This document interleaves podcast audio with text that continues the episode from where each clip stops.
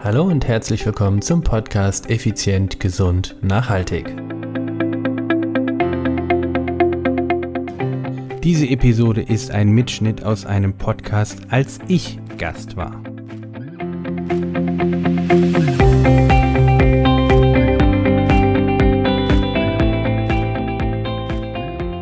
Hallo und herzlich willkommen hier bei Effizient, Gesund und Nachhaltig. Ich bin's wieder, Stefan, Stefan Schleglein, Unternehmer, Mentor und Podcaster. In der heutigen Episode, ja, heute geht es darum, und zwar, ich war Interviewgast bei Menschen aus der Kurpfalz. Ich lebe ja hier in der Kurpfalz, also in der Rhein-Neckar-Region.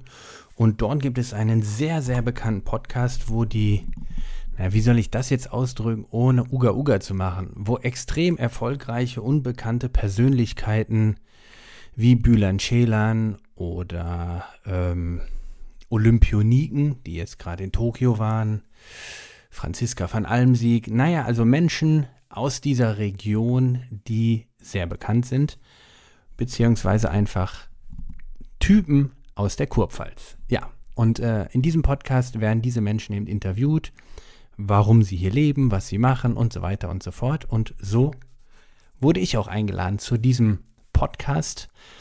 Das Ganze findest du auch auf YouTube unter äh, Menschen aus der Kurpfalz. Ein, wie ich finde, sehr gelungenes Gespräch, beziehungsweise das heißt sehr gelungen. Ich fand es sehr angenehm.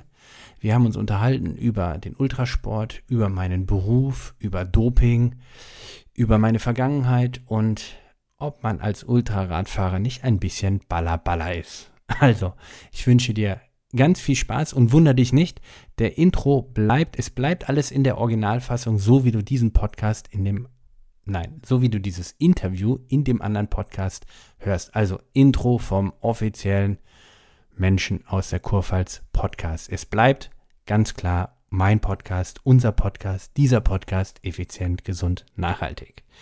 Also, hier der Originalton von dem Interview beziehungsweise die Originaltonspur aus dem Podcast. Ich wünsche dir ganz viel Spaß und wir hören uns am Ende wieder. Wenn einer 5000 Kilometer mit dem Fahrrad von der West- zur Ostküste der USA fährt, dann werden die einen ihn für einen vollkommen Verrückten halten. Die anderen werden seine Leistung dagegen fasziniert bewundern. Zu Gast heute ist der Extremsportler, muss es jetzt wirklich aufzählen, alles. Fitnesscoach, Mentalcoach, Personal Coach mit eigener Firma versehen und Familienvater darf man nicht vergessen. Ja. Stefan Schlegel. Hallo Stefan. Hallo. Schön, schön, dass du da bist. Stefan, ihr habt das jetzt bewusst natürlich am Anfang gesagt, weil es natürlich die Heldentat schlechthin ist, wenn man das Race Across America mitmacht. Ja das du ja dreimal bestritten hast. Man muss sich das mal vorstellen, vielleicht soll ich es nochmal sagen, tatsächlich von der West- zur Ostküste. Mhm. Es geht durch Wiesen durch, äh, Wiesen, durch Wälder durch, es geht über Wüsten, es geht über Berge drüber, teilweise die Rocky Mountains. Wie verrückt muss man sein, Stefan, sowas zu machen? Mm, gar nicht verrückt, sondern ich glaube eher zielstrebig oder abenteuerlustig oder einfach den Wunsch haben, vielleicht out of the box zu leben oder eben das auch zu genießen. Du hast früh in deinem Leben deine Mama verloren, habe ich ja. gelesen. Du warst gerade mal, glaube ich, 24 Jahre mhm. alt. Deine Mutter ist sehr plötzlich gestorben. Dann kam der Wunsch bei dir auf, sich dem Sport zu widmen, mehr dem Sport zu widmen. Du warst, ein, glaube ich, ein ganz durchschnittlicher Hobbyfußballer mhm. in, jungen Jahren. War das so das einschneidende Erlebnis in deinem Leben, wo du gesagt hast, ich muss einen anderen Weg gehen? Ja, zumindestens, also klar war es extrem einschneidend und äh, es, wirkt immer noch sozusagen. Mhm. Ähm, ich habe damals den unheimlichen oder unbändigen Drang verspürt, mehr über Ernährung, über Sport, über Fitness, über Gesundheit zu wissen, weil ähm, am Totenbett meiner Mutter habe ich geschworen, ich will nie wieder, dass ein Mensch einfach sterben muss, obwohl er aus meiner damaligen Sicht nicht hätte sterben müssen. Und äh, sie ist mit 51 gestorben, ich bin jetzt 45, also bald sind wir gleich alt sozusagen. Und ich wurde zu diesem absoluten nervigen Nerd, den wir aus der Schulzeit kennen, der auf jede Frage die richtige Antwort wusste.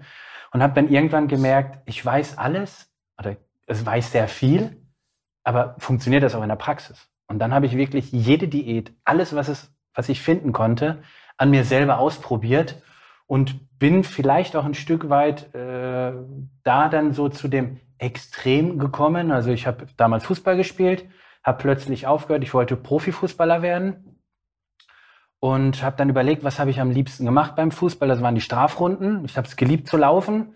Deshalb bin ich dann drei Monate oder sechs Monate später meinen ersten Marathon gelaufen. Dann bin ich da Paar gelaufen.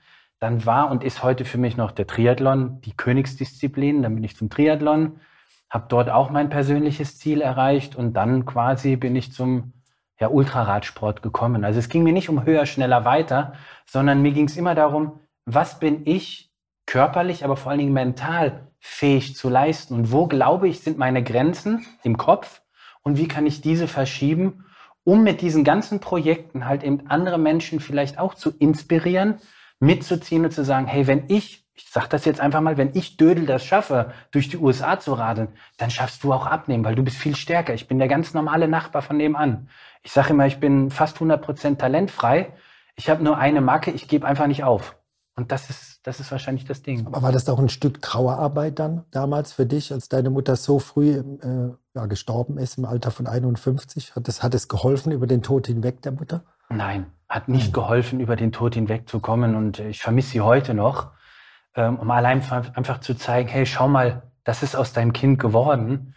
Ähm, aber es, ist, war, es war meine Art, damit umzugehen. Ich, äh, sie wurde in Mannheim hier beerdigt und ich habe viele Monate glaube sogar drei Jahre, den, den Platz des Friedhofs extrem gemieden. Ich bin wirklich Umwege gefahren, um einfach ja nicht da in die Berührung zu kommen.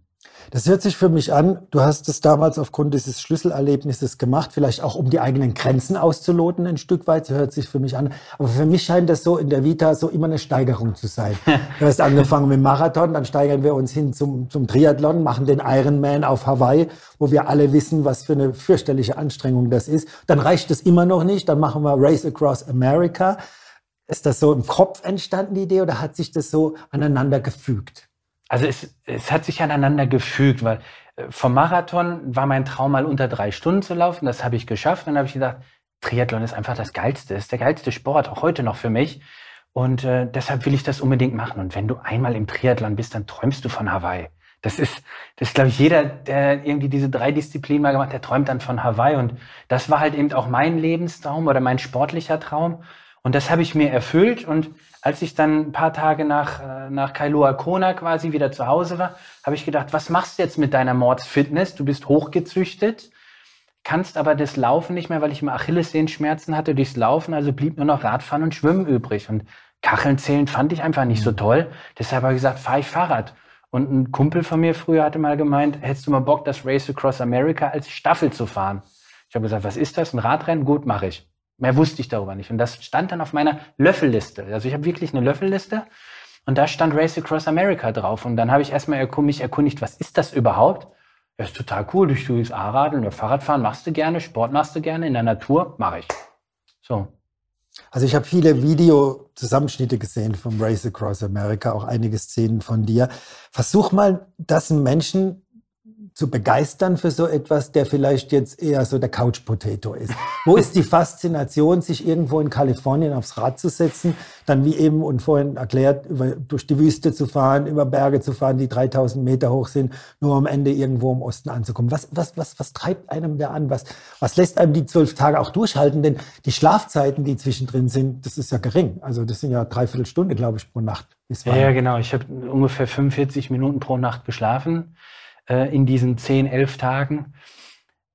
Ich glaube, das könnte ich nicht. Ich kann niemanden dazu, dafür begeistern, das zu machen.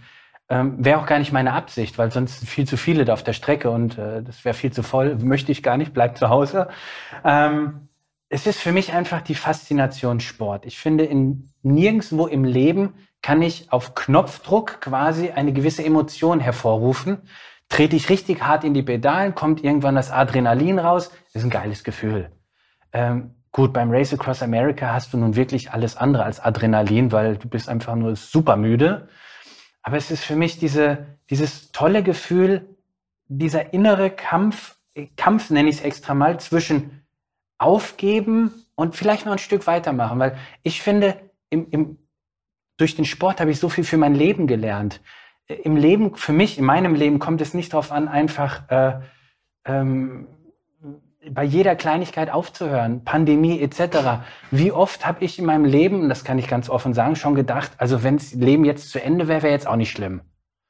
Aber nee, es muss weitergehen und es geht auch weiter. Und das habe ich in dem Sport gelernt. Und meine große Stärke oder eben meine Schwäche ist halt, ich bin einfach nicht bereit aufzugeben. Ich bin einfach nicht bereit, das Handtuch wegzuschmeißen und zu sagen, Ende im Gelände. Ich bin bereit, abzubrechen und neu zu beginnen. Das schon. Aber nicht aufzugeben, weil es ist doch mein Traum. Es ist doch mein Leben, es ist doch mein Ziel. Deshalb, nee, Mhm. ist für mich sinnfrei aufzuhören. Ich habe ja, es gab ja irgendeinen Grund, warum ich begonnen habe. Aber es sind ja physische Grenzen dem Körper gesetzt. Klar, das ist die eine ja. Seite. Deswegen gehe ich immer von aus, wenn du so etwas erzählst oder Menschen, die so etwas leisten und so etwas sagen, ist es dann nicht der Kopf, der dich mehr vorantreibt als die Beine und der Rest des Körpers, weil der gar nicht mehr kann? Bei so einem Rennen ist natürlich am Anfang immer klar der Körper erstmal entscheidend. Irgendwann ist es dann kein, ich nenne es mal, es ist kein Fahrradfahren mehr, das ist nur noch ein Dahindümpeln, weil das ist sieht nicht mehr schön aus. Ähm, und das ist dann einfach wirklich nur noch der Kopf. Und aber was im Kopf alles so passiert, das ist so faszinierend. Von Illusionen, Halluzinationen, die ich kriege, von innere äh, Dialoge, wo ich dann gar nicht mehr weiß, äh, bin ich hier, bin ich dort, äh, warum mache ich den Mist? Also das ist alles ist total faszinierend. Der Cocktail, den ich mir jetzt in dem Zustand, in dem ich jetzt bin, nie mixen würde, freiwillig. Aber in dem Rennen gehört es einfach dazu und das ist einfach faszinierend. Das ist für mich genauso faszinierend, wenn jemand anders äh, Blumen sammelt oder oder und ich gerade fragen, oder, oder, oder eine getrinkt eine Rotwein. Ja, es, es gibt ja, nichts. Ja. Für mich gibt es nichts Schöneres, als einem Menschen zuzuhören, der über seine Leidenschaft spricht. Ja. Das ist toll. Der Mensch, der leuchtet, die Augen leuchten, der ist lebendig. Und genau so ist es für mich, wenn ich über diese Rennen rede. Ja, du kannst dich selbst nicht sehen, aber man sieht es in deinen Augen. Aber Leidenschaft, weil es halt Leidenschaft. Ne? Ja. Das ist, das ist die andere, die andere Seite. Jetzt bist du beim, bei der letzten Teilnahme, als du dabei warst, hast du nicht gefinisht. Mhm. Also das Schlimmste, was ein Sportler stehen haben kann, er geht so ein Rennen an und dann natürlich Unfall passiert, kann ich weitermachen, muss aufhören. Jetzt hast du dir nochmal vorgenommen und du hast da eben explizit auch dein Alter erwähnt mit 45, dass du 2023 nochmal mhm. dran teilnehmen willst. Das heißt zwei Jahre von jetzt. Bist auch nicht mehr der Jüngste. Angst dann davor, 2023, oder ist es eine Frage der Vorbereitung für so ein extremes Event? Nein, also Angst überhaupt nicht. Mhm. Null. Mit, mit 45 bin ich ja äh, noch nicht mal ähm, im mittleren Alter von den Leuten, die dort starten. Also je länger eine, eine Belastungszeit ist, umso weniger spielt ja das Alter eine Rolle. Es ist dann eher, man sagt dann eher, die Haudegen, die vertragen mehr, sage ich jetzt mal. Mm, nein, ich habe das Projekt vor einem Jahr begonnen, von der Couch zurück zur Weltspitze. Und ähm, ich habe jetzt den ersten Schritt hinter mir. Und äh, in zwei Jahren will ich wieder in Annapolis, Maryland ankommen und einfach mit meinem Team, mit meinen Freunden, mit, mit Fans, wer auch immer dabei ist, einfach das feiern. Und ich möchte wieder äh, dieses, dieses Sinnbild sein für Aufstehen. Weil für mich fällt es echt schwer. Ich bin vor fünf Jahren Papa geworden, habe dann auch ein bisschen Kilos zugenommen, wie manche Papas halt eben machen. Ich liebe mein Kind, ich liebe dieses Leben da auch. Aber es ist natürlich von meinem Radzeit natürlich viel weggegangen. Ich setze ja kein Kind in die Welt, um dann nur noch Fahrrad fahren zu gehen. Und so habe ich gesagt, es gehört zu mir, Sport ist mir wichtig, Sport ist meine DNA und das möchte ich einfach wieder machen. Von der Couch aufstehen und dahin kommen. Man hat den Bergsteiger Reinhold Messmer mal gefragt, warum er denn in den Himalaya hochläuft. Und er hat gesagt, weil die Berge da sind. Exakt, genau. Ist das bei dir genauso? Die Straße ist da? Also, ich, ich, ich, wenn ich flapsig wäre, würde ich sagen, weil ich kann. Ich mhm. kann ja Fahrrad fahren, also warum mache ich es nicht? Ja? Also äh, vielleicht nicht mehr so gut wie vor zehn Jahren, aber in drei Jahren oder in zwei Jahren bin ich besser als vor zehn Jahren und das ist mein Ziel. Aber du hast es gerade erwähnt, dein Sohn ist fünf Jahre alt, also der kriegt ja schon mit, was du mhm. machst. Der weiß, wir werden gleich auch über die anderen Dinge in deinem Leben sprechen, neben dem Sport, die natürlich auch mit dem Sport verbunden sind, mhm. logischerweise. Aber fragt der nicht ab und zu mal, Papa, hast du sie noch alle? Nein, nee? das fragt er nicht. Er weiß immer nur, ich bin ja immer gelb-schwarz gekleidet, mhm. also wie so eine, wie so eine dicke Hummel, sage ich immer aus Spaß. Und er sagt dann immer, wenn er irgendeinen Radfahrer irgendwo was Gelbes sieht, oh Papa, Fahrrad, ja, und mhm. da, oder warum fährst du wieder Fahrrad, wann fährst du wieder? Also nee, der, für ihn gehört das schon dazu, der versteht das auch schon. Und äh, das ist halt einfach schön. Ich möchte dem Kind einfach auch zeigen, ein Vorbild auch sein. Ich kann nicht über irgendwas reden und es nicht leben. Deshalb ist es mir wichtig, dem Kind auch ein, ein, ein, ein Vorbild zu sein. Ja, wird er denn die Fußstapfen gehen vom Papa? Weißt oh, hoffentlich, schon? hoffentlich macht das besser. Nein. Ja, also, was anderes. Wenn, wenn er Synchronschwimmen macht, bin ja, ich genauso begeistert. Ja. Aber er soll, also mein Wunsch wäre, er hätte eine Begeisterung, eine Leidenschaft. Und wenn das halt eben Schmetterlinge sammeln ist, das ist mir egal. Ja. Du bist äh, 2001 sozusagen Unternehmer geworden in mhm. eigener Sache. Hast ein eigenes Unternehmen auch gegründet, befasst dich da auch, ich habe es vorhin gesagt, Performance Coach, Leistungsdiagnostik, Personal Trainer etc. etc. War das der logische Schritt aus dem Sport heraus, dann so etwas auch anderen nahezubringen? Nee, das war eher der logische Schritt aus dem Tod meiner Mutter damals. Mhm. Dass ich irgendwann, ich bin jetzt über 21 Jahre bin ich jetzt Personal Trainer und ähm, habe dann irgendwann einfach gemerkt, ich glaube, das ist ein, ein, arabisches Sprichwort, wenn du, wenn du schnell gehen willst, geh alleine, willst du weit gehen, geh gemeinsam. Und habe dann irgendwann für mich festgestellt, alleine kann ich den Menschen nicht so helfen, wie ich es will. Am meisten kann ich helfen, wenn ich auf der Bühne bin, weil da kann ich sehr viele gleichzeitig ansprechen. Und wenn ich mir Experten suche, die mit mir zusammen den Menschen helfen, haben wir einfach eine viel größere Welle. Und deshalb habe ich dann äh, die Firma Contigo damals gegründet. Damals hieß es noch Contigo Personal Training, also Spanisch mit dir persönlich trainieren. Das war so der Hintergedanke. Mittlerweile ist es die Contigo World geworden, weil wir haben Personal Training, wir haben Physiotherapie, Online-Training, Group Training. Wir bieten alles im Prinzip an und haben uns spezialisiert auf Menschen mit wenig Freizeit. Und äh, das war im Prinzip so für mich der logische Schluss, dass wir uns wirklich auf Führungskräfte spezialisiert haben, weil es heißt ja so schön, der Fisch stinkt am Kopf zuerst. Und wenn die Führungskraft was für sich tut, dann sehen die Leute, die in der Hierarchie darunter sind, hey cool, wenn ich Führungskraft werden will, muss ich auch Sport treiben. Und das ist so der Traum. Deshalb wollen wir, das ist meine Vision, hier in der Kurpfalz, nennen wir es mal so Steve Jobs mäßig, eine Delle reinhauen um einfach wirklich den Leuten mehr Bewegung nahezubringen. Was grundsätzlich ein gutes und großartiges Ziel ist. Aber diese Leute, du sagst, sie haben wenig Zeit. Das sind oftmals natürlich in einer Managerstufe mhm. irgendwo. Das heißt, die kommen zu dir und in dieser Stunde oder egal wie lange sie dich gebucht haben, wollen sie sich komplett auspowern. Ist das so? Kann man sich so vorstellen? Oder Leid, leider nicht, leider nicht. Ach so, das, sind, okay. das sind meistens Leute, die sagen, ich habe keinen Bock auf Sport, aber ich weiß, ich muss es tun. Okay, und wie hilft man denen? Indem man sie langsam dahin bringt, wie wichtig es ist, also dieser, ich sage immer, mein Körper und ich, eine flüchtige Bekanntschaft, mhm. dass man sich die beiden erstmal bekannt macht. Also das ist dein Körper, den hast du nun mal bis zu deinem Tode und äh, mach was draus. Und ähm, ich bin nicht der Meinung, dass Schmerzen in unseren Alltag gehören. Ich bin der Meinung, jeder sollte frei sein, frei. Also ich möchte, wir möchten jedem dazu helfen, dass er einen Körper hat, der seinem Geiste nie im Wege ist. Dass er jederzeit, so wie ich, sagen kann, Race Across America finde ich cool, in drei Jahren mache ich's. Oder äh, was weiß ich, auf den Berg will ich steigen, mache ich. Ich weiß nicht, wie es funktioniert, aber die Fitness habe ich.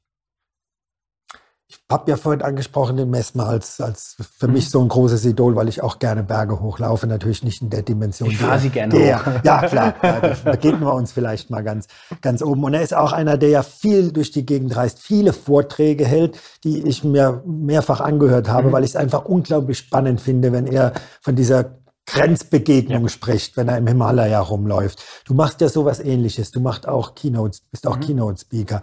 Erlebst du das auch, dass das Publikum äh, ebenfalls fasziniert auf deine Lippen schaut, wenn du ihnen von diesen Begegnungen eben auch auf dem Fahrrad erzählst? Ja, weil, weil es für viele sehr schwer vorstellbar ist. Wie kann man 5000 Kilometer Fahrrad fahren? Dann noch mehr oder weniger nonstop, heißt es ja. Und äh, dann irgendwie auch nur mit 45 Minuten Schlaf am Tag oder so. Das sind so Extreme, die für viele gar nicht vorstellbar sind. Ähm, wenn, dann werde ich oft gefragt, Stefan, wie machst du das? Und meine Antwort ist immer die gleiche. Ich weiß es nicht, aber es funktioniert.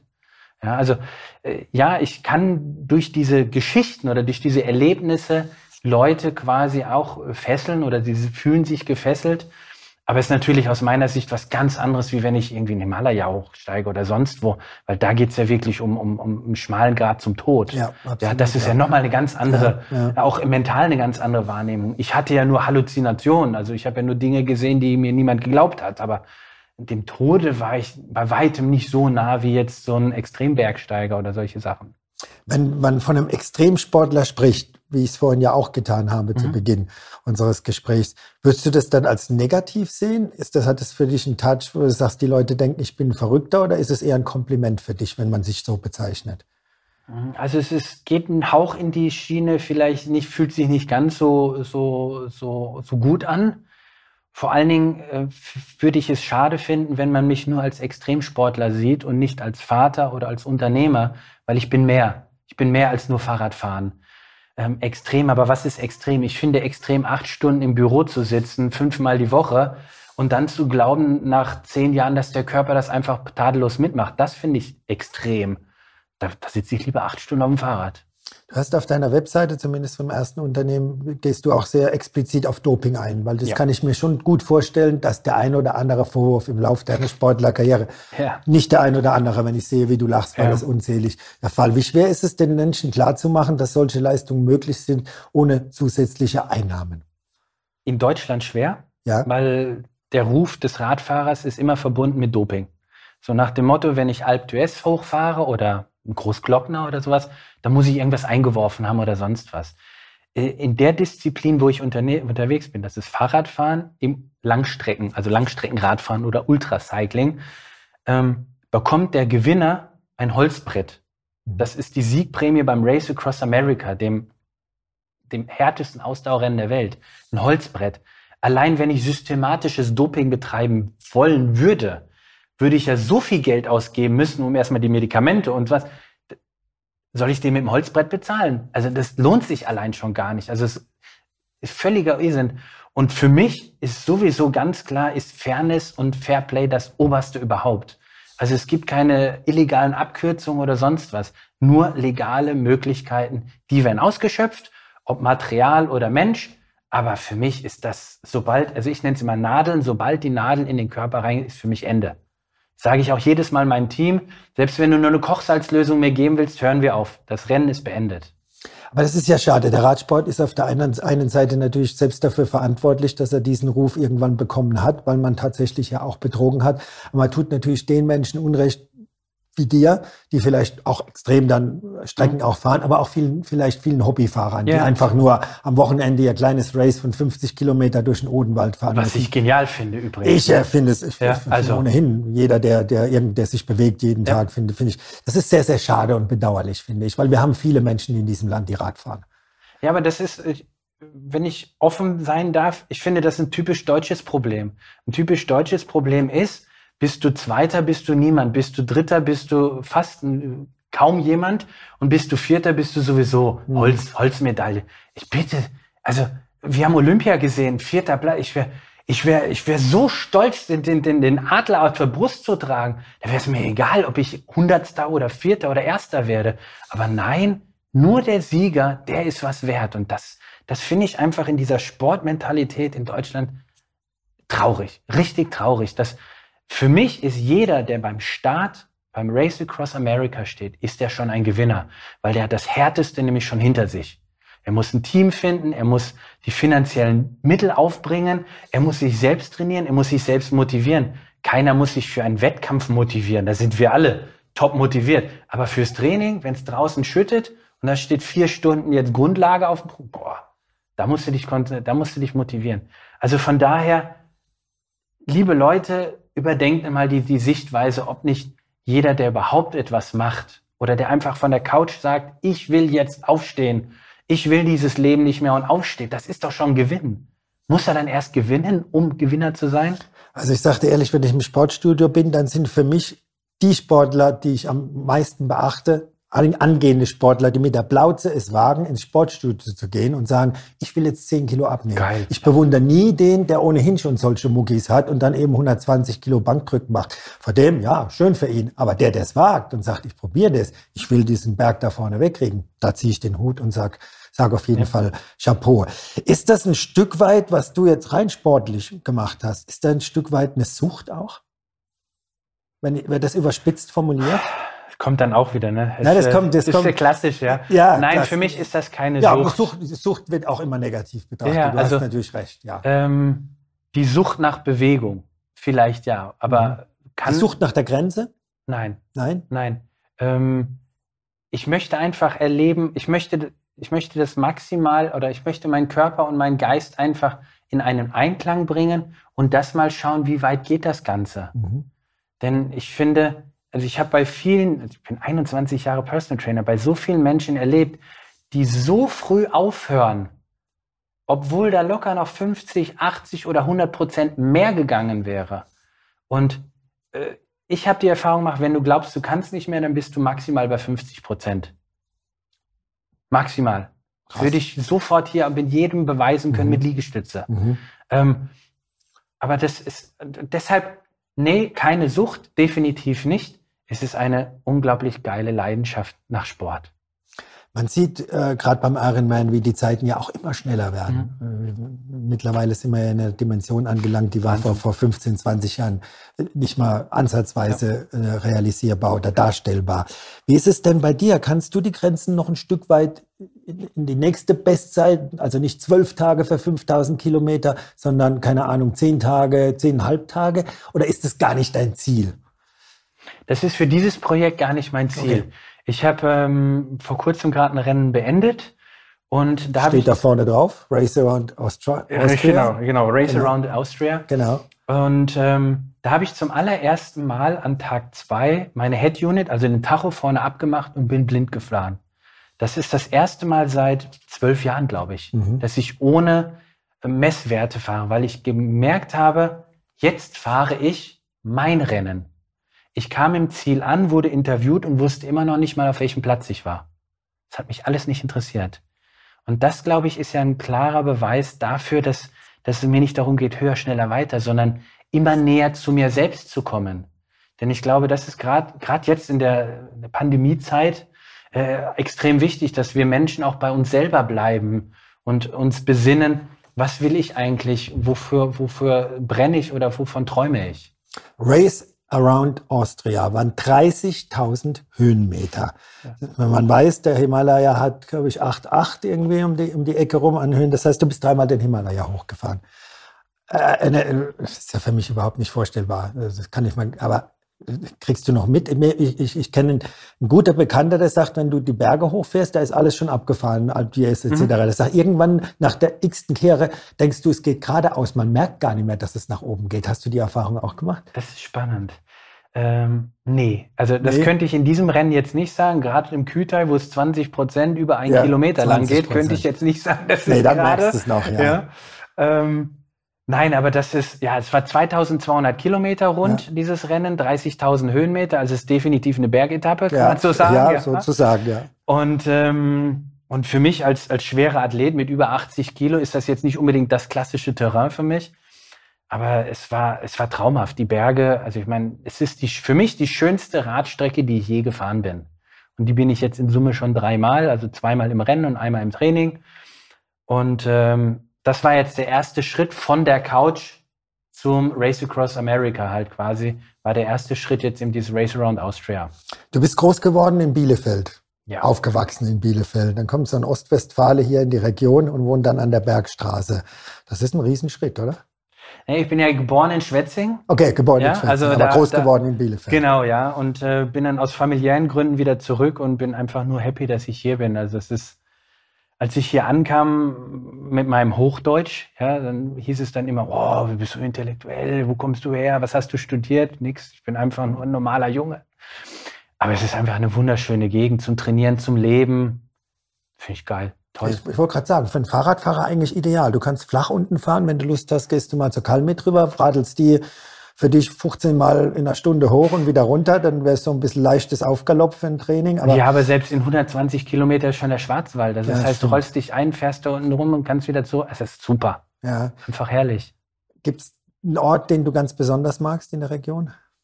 Also für mich ist der Odenwald. Ich, mhm. ich liebe die Natur, ich liebe, das, liebe den Sport in der Natur. Und ich finde den Odenwald total schön. Deshalb mag ich auch das Race Across America, weil am Ende die Appalachen kommen. Mhm. Mit den kleinen giftigen genau. Anstiegen, genau. die ich hier aus dem Odenwald halt eben kenne. Das ist toll. Einfach schön hier. Dann darf ich mich bedanken, dass du da warst bei uns. Hat mir unheimlich viel Spaß gemacht, deine Sicht der Dinge auch so mal zu hören, weil für vieles versteht man vielleicht im ersten Moment nicht, wenn man es nur liest oder mhm. sieht, aber wenn man es dann erklärt bekommt, dann rückt es immer näher und, und immer näher. Und das Ziel für 2023, Race Across America, ankommen? Fragezeichen.